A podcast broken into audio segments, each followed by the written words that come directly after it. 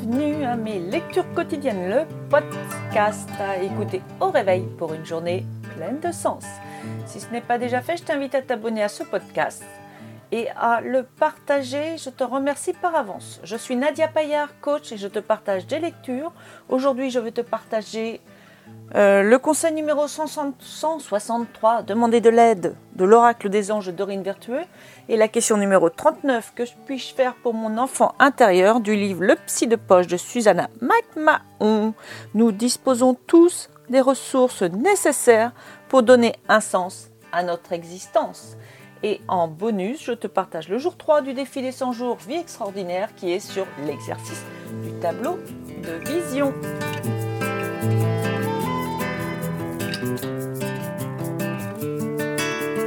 Bonjour, bonjour. Aujourd'hui, nous sommes le jeudi 11 juin 2020. Nous fêtons les Barnabés et les Yolande. Nous sommes le jour 163 et il reste 203 jours pour finir cette année. Et nous sommes toujours dans la semaine numéro 24.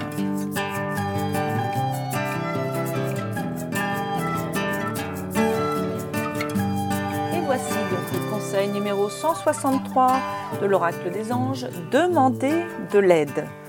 Vous n'êtes jamais seul, particulièrement lorsque vous avez grand besoin d'aide. Si vous vous sentez seul ou triste, nous les anges sommes là à vos côtés, encore plus près de vous, car nous sommes toujours prêts à vous aider, dès l'instant même où vous le demandez. Mais il vous arrive à l'occasion d'oublier que nous sommes là, et c'est ainsi que vous tentez de supporter les difficultés de la vie par vous-même. Aujourd'hui, rappelez-vous de demander de l'aide sur le plan spirituel, peu importe la situation, dès le moment où vous commencez votre journée. Demandez à être guidé tandis que vous vous habillez, que vous conduisez votre voiture, que vous marchez, que vous faites de l'exercice et dans toutes vos rencontres. Demandez aux autres de vous tendre la main également, les membres de votre famille, vos amis, vos collègues de travail et même les inconnus se sentent utiles et appréciés lorsque vous leur permettez de vous venir en aide. Votre être intérieur s'en trouve aussi nourri lorsque vous laissez les gens vous aider à porter votre fardeau.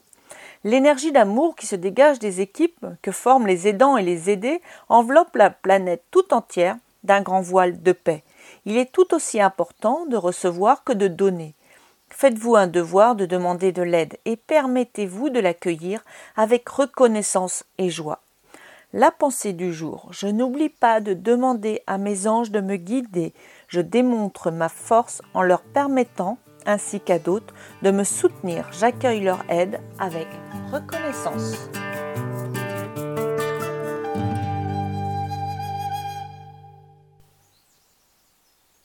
Et maintenant, la question numéro 39.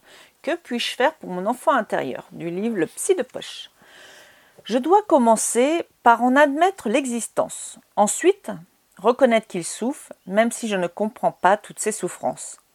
Il faut que je me souvienne de ce que ressent un enfant quand il est plongé dans la douleur. Il faut que je il faut que je permette à mon enfant intérieur de se mettre en colère contre moi. Il faut aussi que je sache que ma personnalité ne se limite pas à celle de mon enfant intérieur et que je suis le seul à pouvoir m'occuper de cet enfant. À quoi reconnaîtrez-vous votre enfant intérieur? Il peut être utile que vous feuilletez votre album de famille, si vous en avez un et que vous y trouviez une photo de vous âgé de moins de 5 ans. Décollez-la, mettez-la en évidence dans un endroit où vous aurez l'occasion de la voir.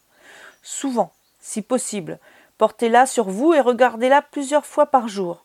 Familiarisez-vous avec la physionomie de votre enfant intérieur. Il n'est pas facile de nier ou d'ignorer quelqu'un que vous voyez tous les jours. Essayez de vous remémorer ce que vivait vraiment cet enfant. Replongez-vous dans les sentiments qu'il éprouvait pendant son enfance. Remémorez-vous le passé avec les yeux de l'enfant.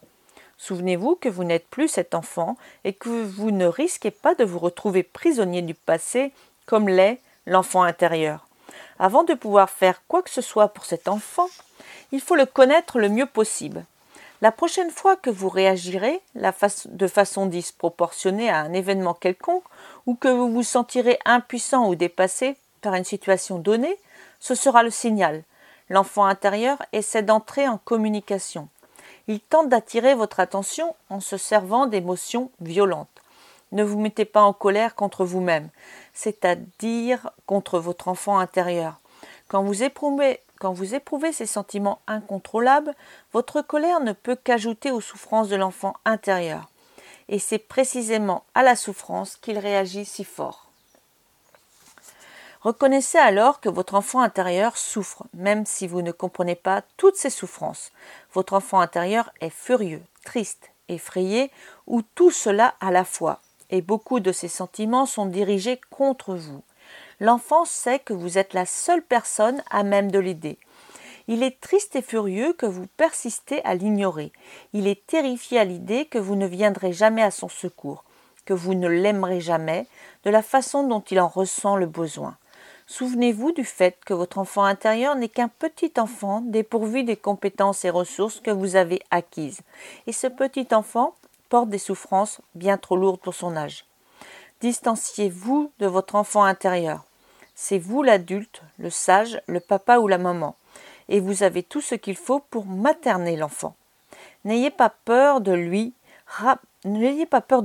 Rappelez-vous qu'il n'a de pouvoir sur vous que dans la mesure où vous l'ignorez, où vous niez son existence. Or, il n'en demande pas plus que les autres enfants. Il a besoin d'amour, de protection et de sécurité. Vous et vous seul pouvez lui fournir ce dont il a besoin. Si cela vous pose un problème, c'est peut-être le moment de demander de l'aide. Beaucoup de psychologues connaissent le concept de l'enfant intérieur et peuvent vous aider à le materner. Il y a sur le sujet plusieurs livres excellents susceptibles de vous aider. Vous pouvez aussi apprendre par l'observation. Si vous avez des enfants et que vous les élevez de façon plus ou moins correcte, nul n'est parfait, observez la façon dont vous vous y prenez avec vos véritables enfants. Si vous n'avez pas d'enfants, regardez faire ceux qui en ont. Que font-ils quand un enfant se fait mal? Quand il a besoin d'être rassuré Quand il fait un caprice Que disent-ils pour calmer l'enfant? Comment lui expriment-ils leur amour? Commencez à parler à votre enfant. Dites-lui par exemple Je suis là, je t'écoute, je sais que ça ne va pas, je veux t'aider, tu n'as pas à t'en faire, je m'occupe de toi, je ne suis pas en colère contre toi, je comprends. Tout va s'arranger, tu es un, peu, un bon petit, je t'aime. Ne vous attendez pas à ce que l'enfant vous accorde sa confiance d'entrée de jeu. Voilà maintenant bien longtemps qu'il vous attend.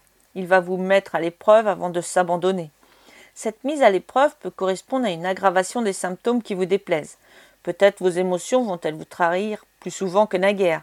Peut-être encore croirez-vous que votre enfant intérieur n'existe pas, car il est complètement prostré, passif et recroquevillé sur lui-même.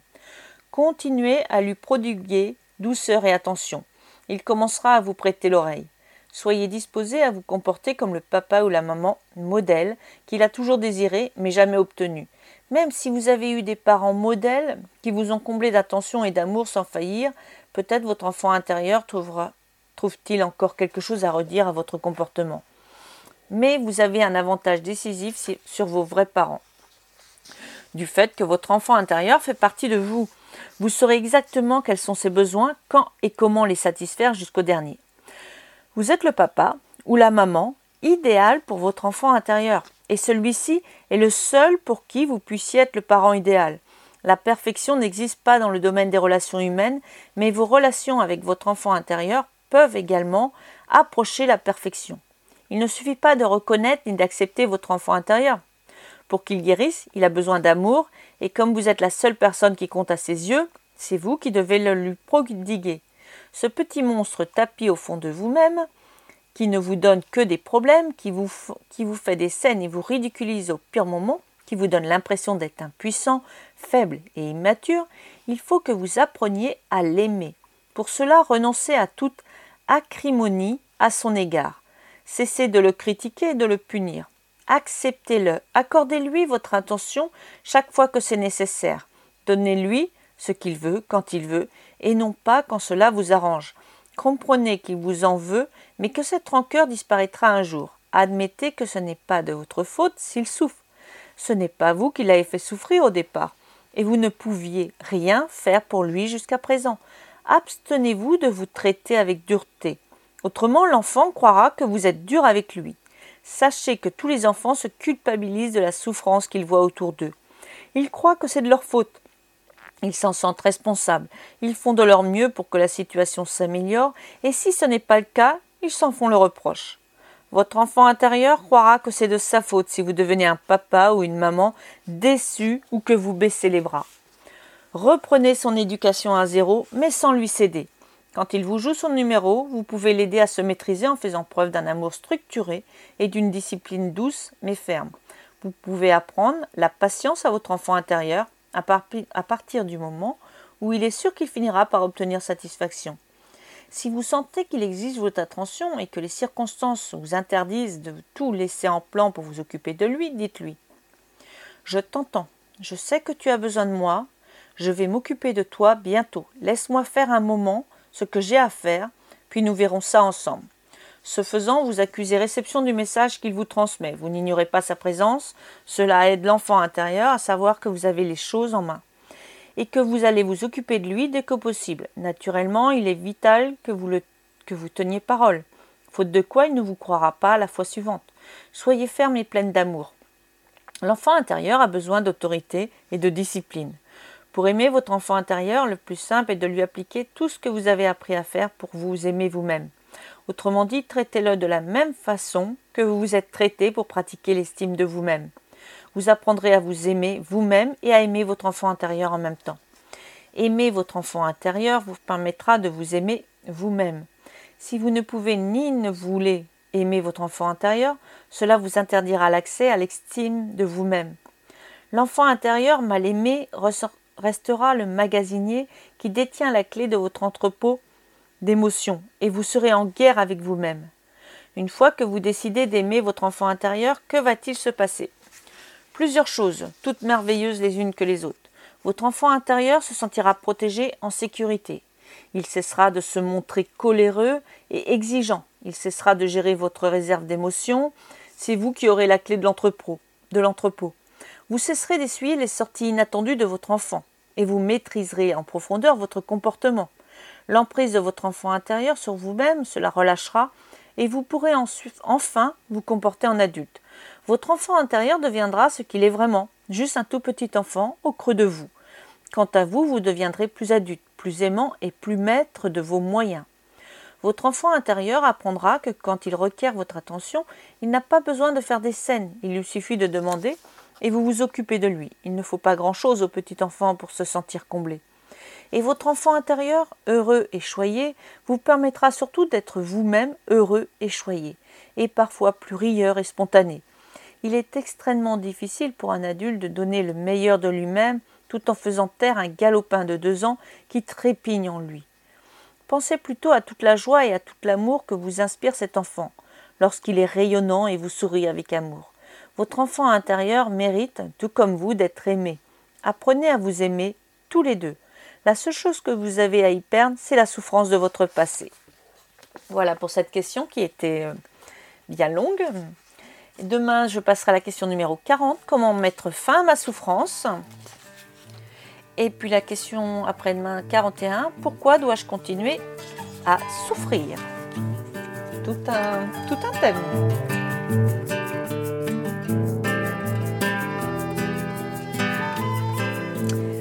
Alors, le petit bonus du jour, qui devient plus une habitude qu'un bonus. Donc, je te partage le jour 3 du défi des 100 jours, vie extraordinaire. Et euh, je vais commencer par la citation et après je vais passer directement à l'exercice. Rien de grand n'a jamais pu être réalisé sans enthousiasme. C'est de Ralph Waldo Emerson. Donc l'exercice du jour 3, le tableau de vision. Commencez, finissez, complétez ou visualisez votre tableau de vision. Le tableau de vision est un collage représentant tout ce que vous voulez attirer dans votre vie. Cela va vous permettre de gagner en clarté, mais aussi de vous sentir joyeux et d'attirer de plus en plus cette situation comme si cela était déjà présent dans votre vie. Si par exemple vous souhaitez rencontrer quelqu'un, alors découpez des images qui représentent cette situation. Vous pouvez le compléter tout au long du défi des 100 jours et le regarder de temps en temps. Il est important de, de ressentir ce que vous souhaitez avoir dans votre vie, le sentir possible et que cela vous inspire des sentiments positifs. Sinon, changez les images, remplacez-les, etc. À vous de jouer. Commencez votre tableau ou regardez-le. Voilà, donc je ne vais pas réitérer les, consignes qu'il y a euh, de choisir trois pratiques et de noter au cours de la journée, d'observer ce qui remonte à la surface, ce qui fonctionne, ce qui t'inspire, de noter les nouvelles actions que tu pourrais accomplir demain, puisque c'est toujours euh, pratiquement le même rituel tous les jours. Voilà, voilà.